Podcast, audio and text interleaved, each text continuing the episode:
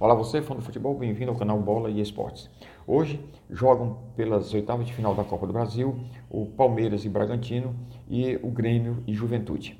Ontem jogaram Flamengo e Atlético Paranaense, o Flamengo ganhou de 1 a 0 e o Corinthians e América Mineiro, o Corinthians perdeu de 1 a 0 o Flamengo, a gente fica meio frustrado atualmente quando vê o Flamengo ganhando apenas de 1 a 0 ou, ou empatando, porque o time do Flamengo realmente é monumental, está sobrando aí em todos os jogos.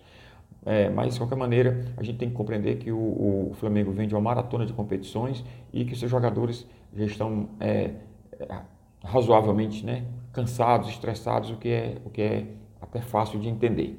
É, ontem o Flamengo, inclusive, poupou o seu principal jogador de, de armação ali, o Gerson, que é a inteligência do, do time, tá? e salvou-se ali com o goleirão Hugo, né? que inclusive até pegou pênalti. Tá? Então é um goleiraço, né? goleiro de seleção e que desbancou ali o também grande goleiro Diego Alves, que agora está no banco. O Flamengo tem um problema aí para resolver. Tá? O que, é que vai fazer com esses goleiros? O ideal é ter dois goleiros, três, quatro goleiros, né? Bons. Mas é, tem que entender que o Diego Alves tem uma personalidade muito forte, talvez não aceite ser o reserva do menino Hugo. Mas aí é problema para, para o Flamengo, né? para, para a torcida do Flamengo, o que interessa é que o Flamengo está jogando bem tá? e está sobrando nas competições.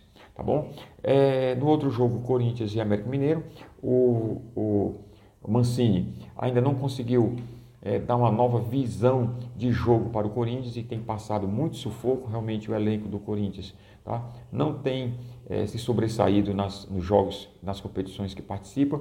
E ontem, o América Mineiro, treinado pelo Lisca, que é doido, mas não é burro, tá? foi o que o Lisca fez: segurou o Atlético Mineiro é, o quanto pôde ali, esperando uma chance na partida. E para não desperdiçar. E quando essa chance veio, assim ele aproveitou fez 1 a 0 no Corinthians, impondo mais um grande vexame ao Timão. É, pouco antes havia jogado Ceará e Santos, ficaram no 0 a 0 O Ceará poderia até ter ganho do Santos, tá? jogou muito bem, foi um grande jogo.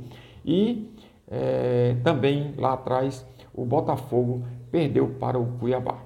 Então é isso. Vamos aguardar os jogos de hoje, faremos as, as resenhas também desses jogos e na próxima semana voltaremos com a Copa do Brasil, os jogos de volta.